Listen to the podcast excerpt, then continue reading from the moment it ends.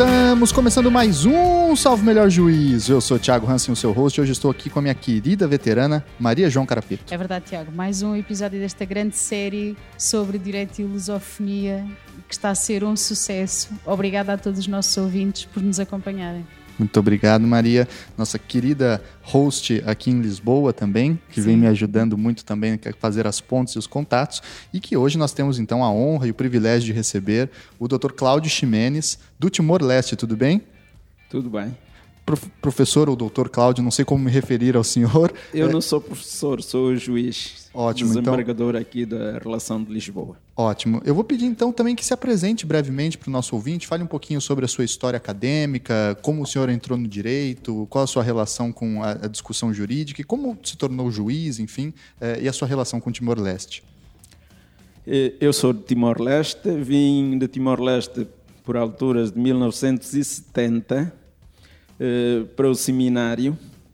Uh, como vem, enfim, acabei por interromper o seminário, deixei de ser seminarista, uh, portanto, acabei por tirar o curso de Direito aqui em Lisboa e depois entrar no SES e fiquei por cá porque, entretanto, deram-se os acontecimentos de Timor-Leste com a invasão da Indonésia e, portanto, eh, quem tivesse passaporte português apenas eh, não podia entrar em Timor-Leste. E eu fiquei por cá e, portanto, segui a carreira do juiz até agora.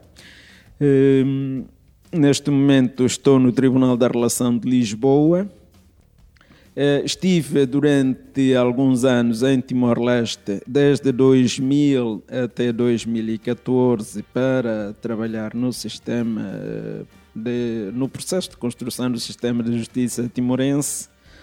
Eh, e agora estou de volta. Muito legal. Uma, uma grande honra receber Mesmo. também um dos autores, então um dos formadores né, do sistema jurídico do Timor-Leste, vai poder nos ajudar aqui a compreender várias das suas características e funcionamento. Muito obrigado. Vamos ter uma aula sobre direito de, de Timor-Leste muito interessante. Vai ser um grande Aliás, programa. o gentílico é timorenho, né? Não. Timorense? Timorense. Timorense. É. Timorense. Muito bem. Então, para conhecer o direito timorense, né, vamos seguir aqui com o, o Dr. Cláudio Ximenes. E antes da gente passar para nossa pauta principal, não se esqueçam de curtir a página do Salve Melhor Juízo lá no Facebook, seguir a gente no Instagram e no Twitter. E não deixe também de contribuir com o Padrim. Lembrando que esse faz parte do nosso projeto Direito e Lusofonia, realizado aqui pelo CEDIS da Universidade Nova de Lisboa, em parceria com o Salve Melhor Juízo e publicado no portal de notícias jurídicas J, lá do Brasil. Brasil, para você que não é ouvinte brasileiro, tá certo? Vamos lá então para o nosso papo.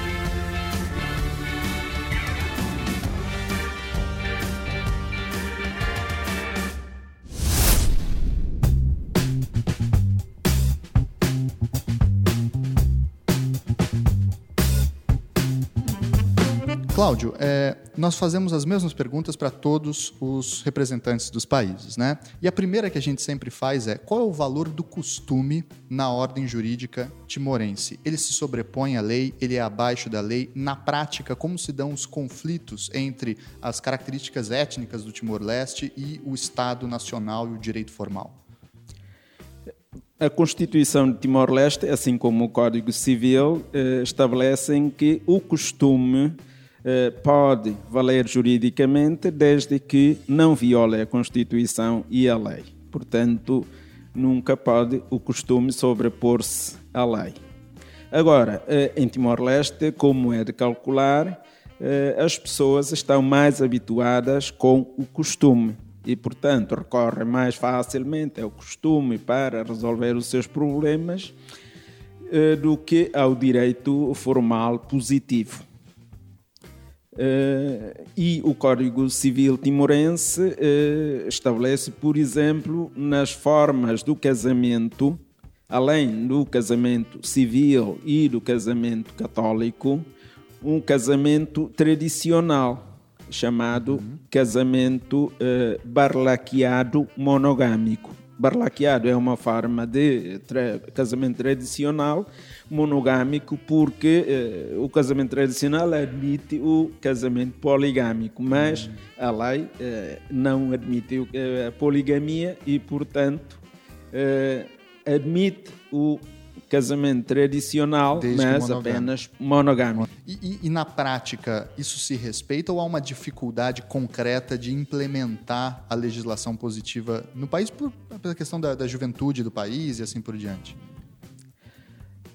Eh, Na prática, eh, é claro que as pessoas não estão muito familiarizadas com o direito positivo. Por exemplo, em termos de casamento e de eh, transmissão dos bens por morte, funciona muito o- o- as regras do costume.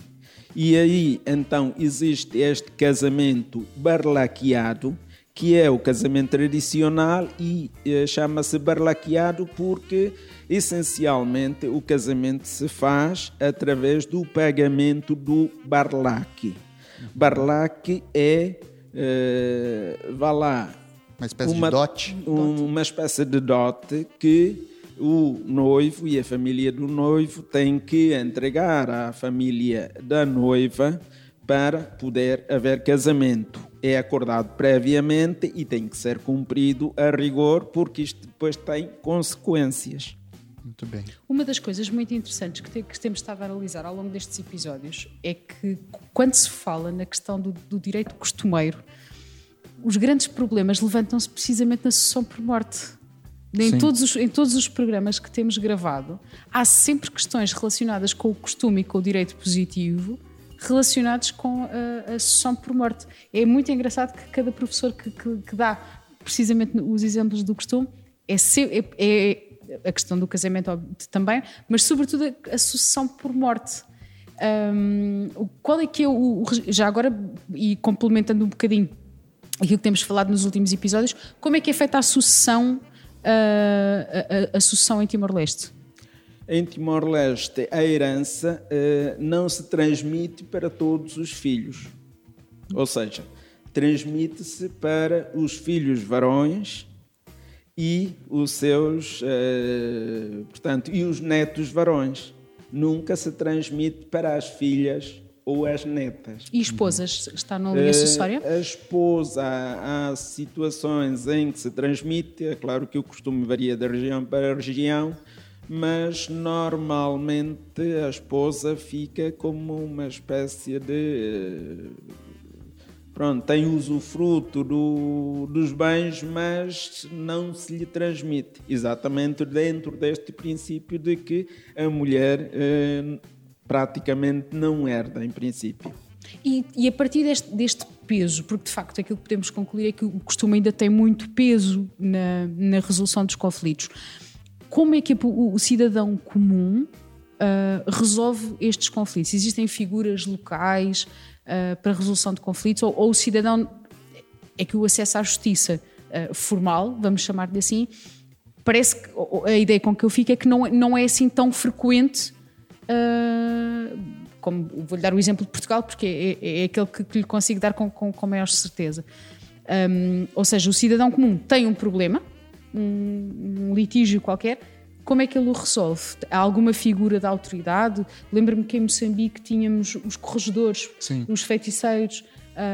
hum, há alguma, algum tipo de autoridade local para ajudar na resolução destes conflitos ou não? Eh, Normalmente recorre-se à pessoa mais velha dentro da família. Se a pessoa mais velha dentro da família não resolve, eh, recorre-se ao leurai, ou seja, à autoridade tradicional eh, timorense. Leuraio. Leurai é, Leurai. é o correspondente, vá lá, um senhor feudal, enfim. Tá. E as decisões Aqui de são, bem, são normalmente bem, bem recebidas, ou seja, as pessoas respeitam. Normalmente são, são recebidas e são aceitas, são acatadas. A eficácia é grande, então, desse tipo de decisão. Eh, Sim, porque, ah, portanto, a tudo isto está ligado àquela ideia de eh, autoridade, autoridade divina ou transcendental, e, portanto, o incumprimento destas normas depois eh, traz consequências que podem ser de doenças, de coisas más que acontecem à pessoa que não cumpre. Olha Muito só. bem. Ou seja, há um aspecto aí é, religioso muito forte também no sistema Sim. de decisão. E, Cláudio, a segunda pergunta é com relação ao funcionamento das instituições políticas e jurídicas do Timor-Leste. Né? Como está dividido o poder no Timor-Leste? Há tripartição de poderes? Como se funciona essa tripartição? E se ela é fluida ou há muitos conflitos? Como o senhor avalia o quadro político e jurídico eh, institucional do Timor-Leste? Bem, Timor-Leste é uma república eh, democrática, o que quer dizer que o poder não se, portanto, não se prolonga indefinidamente, os titulares têm prazos determinados para o exercer. E em Timor-Leste temos um presidente da República, eh, que é eleito diretamente, um parlamento, cujos deputados também são eleitos diretamente, um governo que sai eh, do eh, partido que tem a maioria parlamentar ou da coligação de partidos que tem a maioria parlamentar e que é nomeado pelo Presidente da República. Uhum. O Presidente da República nomeia também os uh, outros membros do governo. Neste momento, por exemplo, temos em Timor um governo uh, que não está completo na sua composição, exatamente porque o Presidente da República se recusou uh, a nomear cerca de 11 membros dos propostos pelo Primeiro-Ministro. Uh, portanto, é uma Há um impasse, portanto. É, exatamente.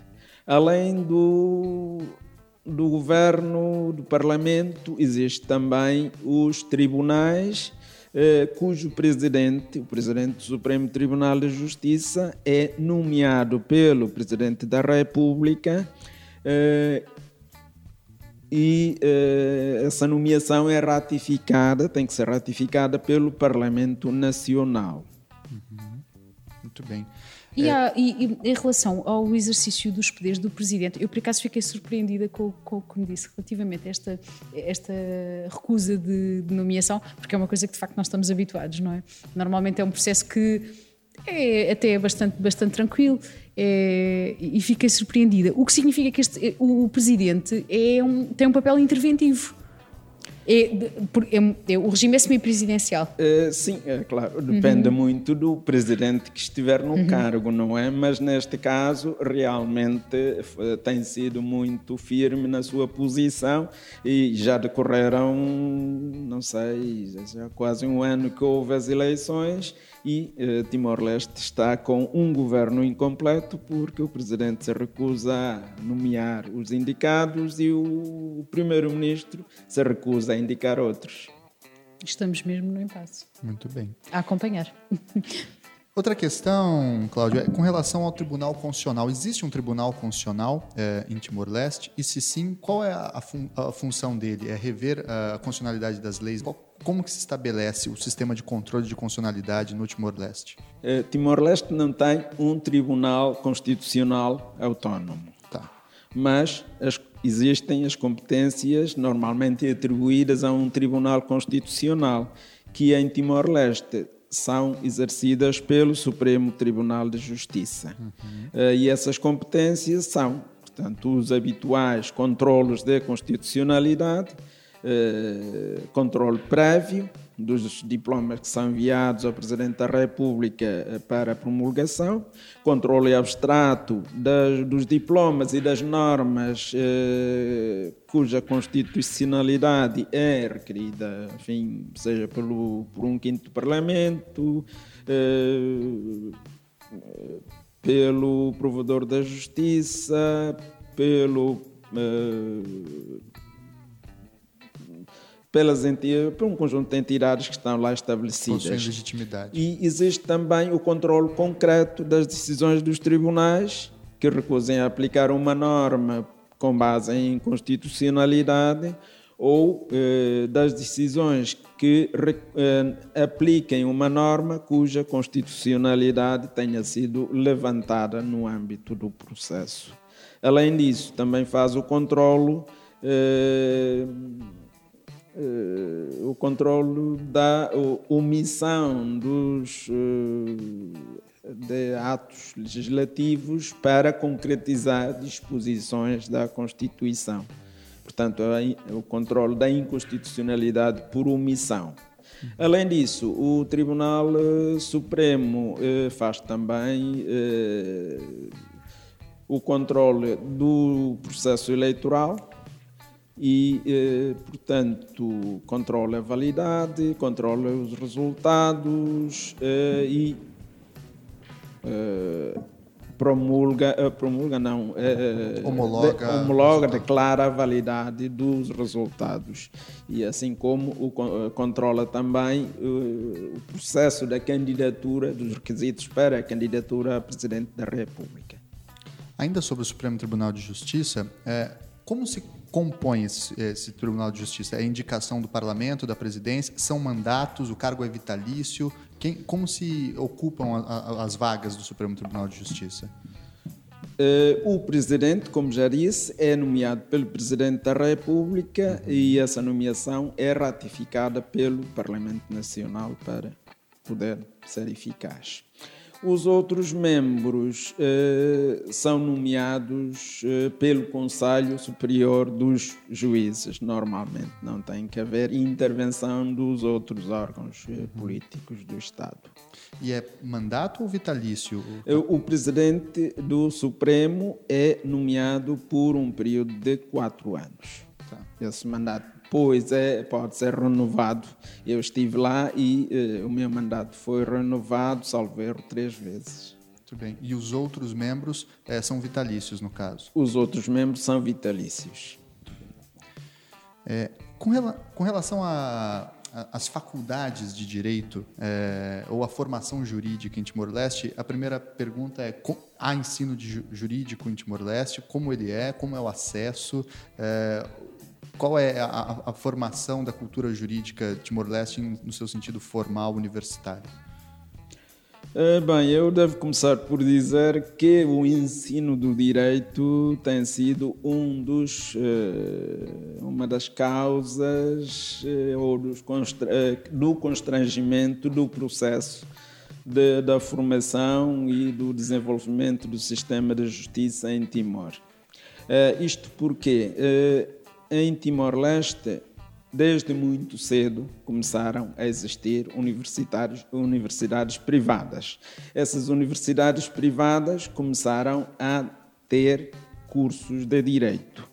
Só que esses cursos de direito são dados por pessoas que não têm eh, conhecimentos básicos de direito, que não conhecem o português. Quando o português é a língua uh, onde, uh, em que está escrita toda a legislação, onde se pode encontrar a jurisprudência e a doutrina para in, interpretar essa legislação e toda a legislação timorense praticamente é baseada em legislação portuguesa o que quer dizer que é necessário saber português para a poder dominar.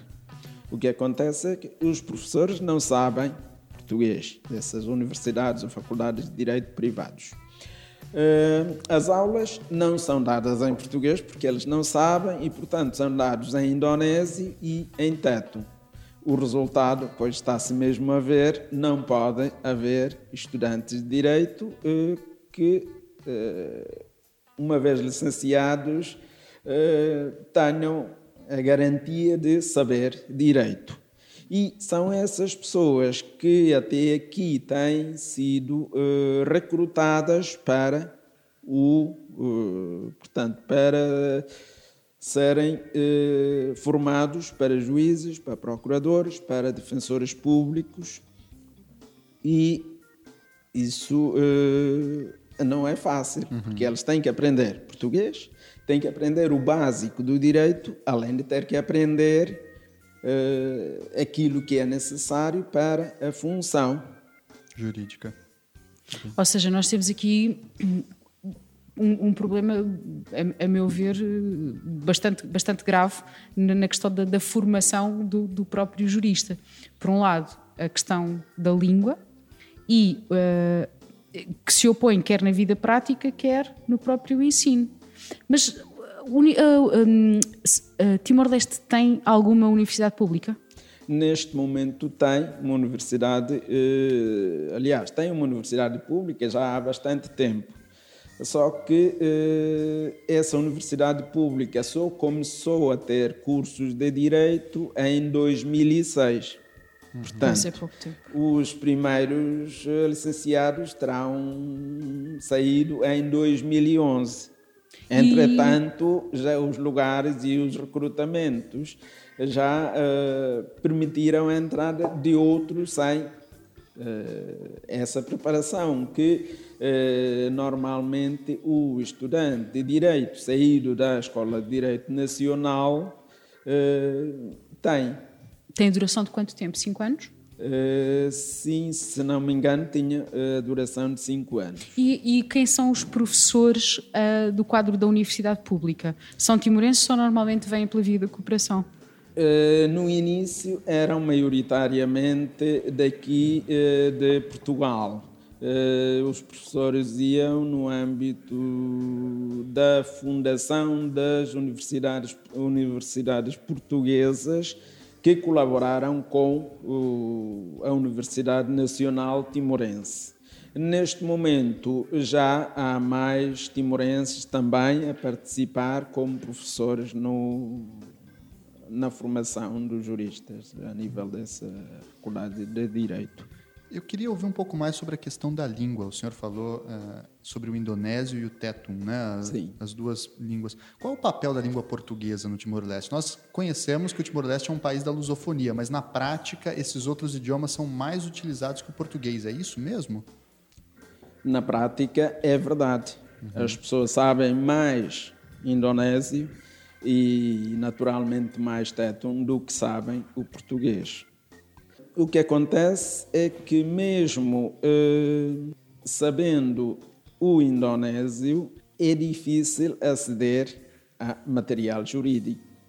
E o material jurídico indonésio, pois, não será muito adequado para Sim. perceber o, o, o, direito timorense, todo ele baseado no direito português, uh, e, e, portanto, ajuda pouco.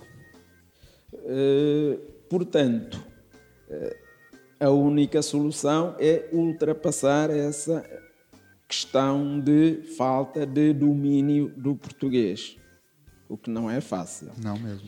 Eh, porque, porque o português não é uma língua fácil Nem de aprender, um nós sabemos. Para quem inicia os dicionários de português, pelo menos que eu conheço, não definem os termos uh, que, que, estão lá e, portanto, o iniciado acaba por ser remetido de uma palavra para outra e para outra e para outra, e chega ao fim e fica na mesma na sem mesma. perceber o significado dessa palavra. Ou seja, o caso do direito é. Um, o, e eu não, não tinha esta percepção, como, como disseste, tínhamos, tínhamos esta ideia, não é?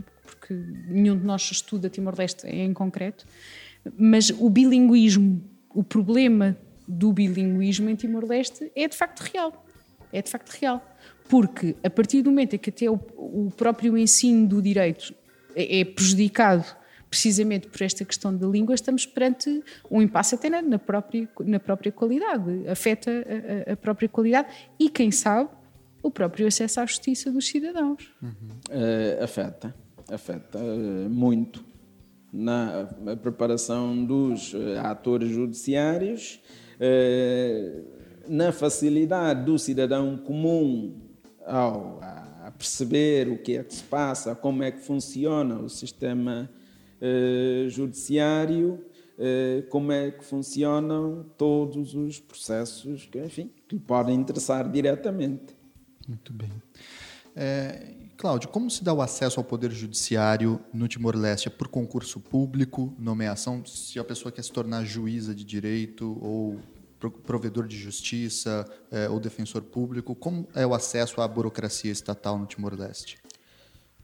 É, o acesso aos, é, portanto, às funções de juiz, de procurador, de defensor público é feito por concurso que é aberto a licenciados em Direito. esse, depois de ser admitido nessa, portanto, nessa primeira fase de acesso, eh, há um curso de dois anos e meio. Como aqui em Portugal, né? Como aqui em Portugal, só que em Timor-Leste, uhum. eh, naturalmente, é, é muito insuficiente para uh, os timorenses que não sabem língua, que não sabem direito, puderem aprender tudo em dois anos e meio. E o exame é em que língua? Agora, no, seguimento daquilo que tínhamos, uh, temos estado a falar. Uh, o exame normalmente é feito em português ou então em português com tradução. enfim, não é fácil. Pois eh, porque eh, os formandos não têm o domínio do português. E então, agora para finalizarmos este, este nosso diálogo, eh, eu gostava que, que, me dissesse qual é que é o papel das mulheres no sistema jurídico em Timor-Leste. Se, se, existem mulheres advogadas, juízas, investigadoras, se já existem doutoradas em Direito em, em Timor-Leste, é qual é que é o, o papel delas no, no país? Uh, o papel das mulheres uh, no direito, ou melhor, no sistema de justiça, é muito relevante. Uh, em números, desde 2002 até agora, tem havido seis ministros, seis nomeações para ministro da Justiça e dessas seis nomeações, três ministras foram nomeadas. Uhum. De Procurador da República foram feitas três nomeações, duas delas foram entregues, portanto, eh, foram nomeadas, em duas delas foram nomeadas uma senhora. Juízes, eh, mulheres, num total atualmente de, salvo erro, 34 juízes, existem 13 mulheres. Uhum. De procuradores, o número é, mais, é inferior, salvo erro, pelo menos seis existem nesse universo de 30 e tal. E o mesmo, mais ou menos, quanto aos defensores públicos portanto, estão bem representados. Pois é, comparativamente sim, sim. com Moçambique, Angola e mesmo Brasil, a representação é bem Está mais alta. Muito, bem, bastante mais alta, bastante mais alta, sim. E, sim. e, e Cláudio, uma aí para a gente encerrar, nós queremos saber sugestões de autores, livros, textos. É, o que, que o senhor recomenda para o nosso ouvinte que queira conhecer, para que queira conhecer um pouco mais sobre o direito timorense? É, que se lê? Quais são os, os clássicos, os autores interessantes? O, qual é a recomendação de um timorense sobre o direito do Timor-Leste? Eh, neste momento existem poucas obras de direito do direito timorense. Eh, estou-me a lembrar eh, do direito constitucional do professor Bacelar Gouveia, uhum. direito constitucional de Timor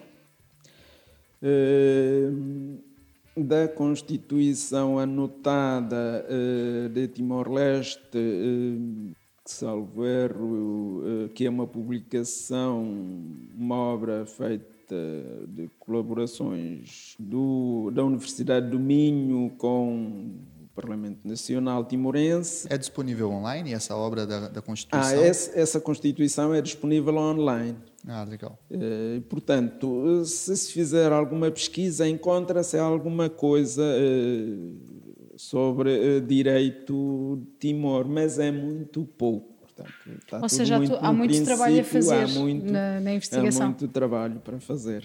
Muito bem. Eu queria então agradecer a presença do Dr. Cláudio Ximenes, é, juiz desembargador aqui do Tribunal da Relação de Lisboa e, e, e timorense, um, também um dos autores do sistema jurídico de Timor-Leste. Agradecer também querida Maria João Carapeto. Mais uma vez. E aí no 3 a gente dá o tchau para o nosso ouvinte. Um, dois, três e tchau, tchau, tchau. tchau, tchau. tchau